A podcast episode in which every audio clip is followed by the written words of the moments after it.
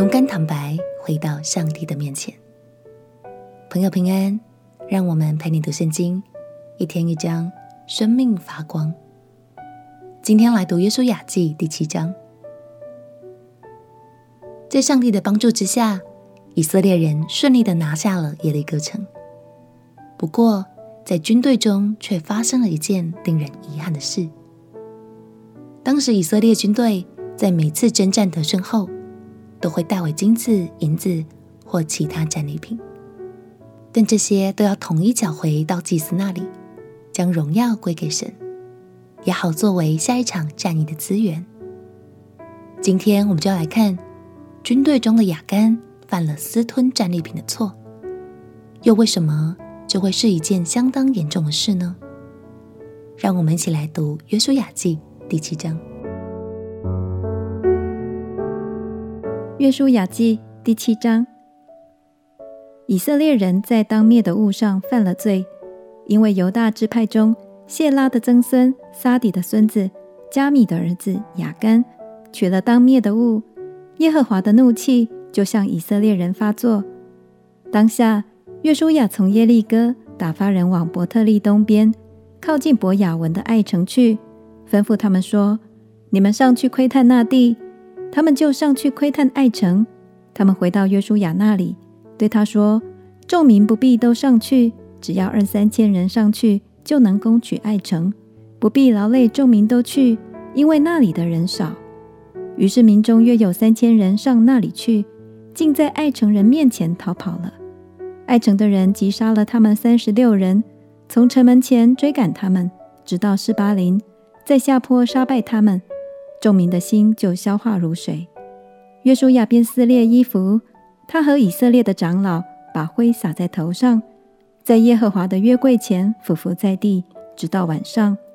约书亚说：“哀哉，主耶和华啊！你为什么竟领这百姓过约旦河，将我们交在亚摩利人的手中，使我们灭亡呢？我们不如住在约旦河那边倒好。主啊，以色列人既在仇敌面前准备逃跑。”我还有什么可说的呢？迦南人和这地一切的居民听见了，就必围困我们，将我们的民从地上除灭。那时，你为你的大名要怎样行呢？耶和华吩咐约书亚说：“起来，你为何这样俯伏在地呢？以色列人犯了罪，违背了我所吩咐他们的约，取了当灭的物，又偷窃，又行诡诈，又把那当灭的。”放在他们的家具里，因此以色列人在仇敌面前站立不住。他们在仇敌面前转背逃跑，是因成了被咒诅的。你们若不把当灭的物从你们中间除掉，我就不再与你们同在了。你起来，叫百姓自洁，对他们说：你们要自洁，预备明天，因为耶和华以色列的神这样说：以色列啊，你们中间有当灭的物。你们若不除掉，在仇敌面前必站立不住。到了早晨，你们要按着支派进前来；耶和华所取的支派要按着宗族进前来；耶和华所取的宗族要按着家世进前来；耶和华所取的家世要按着人丁一个一个的进前来。被取的人有当灭的物在他那里，他和他所有的必被火焚烧，因他违背了耶和华的约。又因他在以色列中行了愚妄的事，于是约书亚清早起来，使以色列人按着支派进前来，取出来的是犹大支派，使犹大支派进前来，就取了谢拉的宗族，使谢拉的宗族按着家室人丁一个一个的进前来，取出来的是撒底，使撒底的家室按着人丁一个一个的进前来。就取出犹大支派的人谢拉的曾孙撒底的孙子加米的儿子雅干。约书亚对雅干说：“我儿，我劝你将荣耀归给耶和华以色列的神，在他面前认罪，将你所做的事告诉我，不要向我隐瞒。”雅干回答约书亚说：“我实在得罪了耶和华以色列的神，我所做的事如此如此。我在所夺的财物中。”看见一件美好的事拿衣服，二百舍客勒银子，一条金子重五十舍客勒。我就贪爱这些物件，便拿去了。现金藏在我帐篷内的地里，银子在衣服底下。约书亚就打发人跑到雅干的帐篷里，那件衣服果然藏在他帐篷内，银子在底下。他们就从帐篷里取出来，拿到约书亚和以色列众人那里，放在耶和华面前。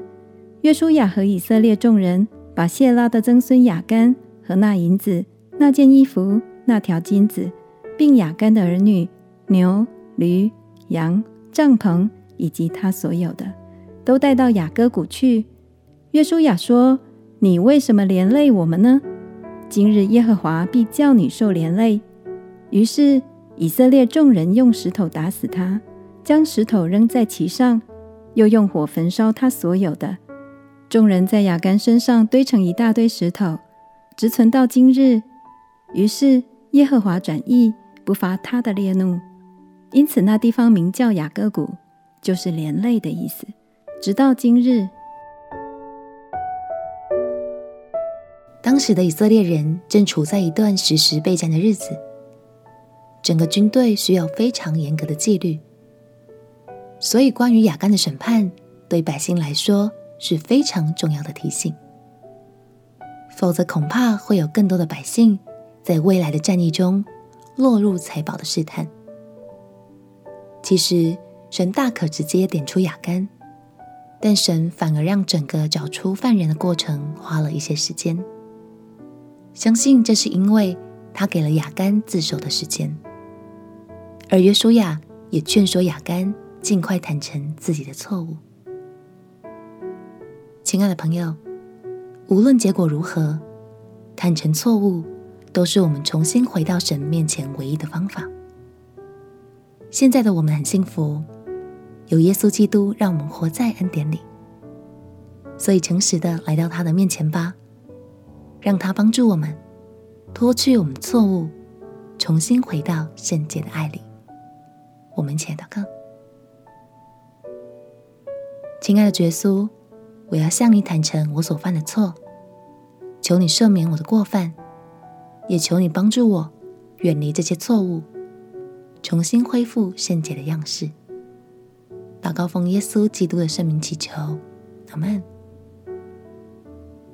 祝福你，从神的爱里得着勇气，能勇敢面对生命中的问题。陪你读圣经，我们明天见。耶稣爱你，我也爱你。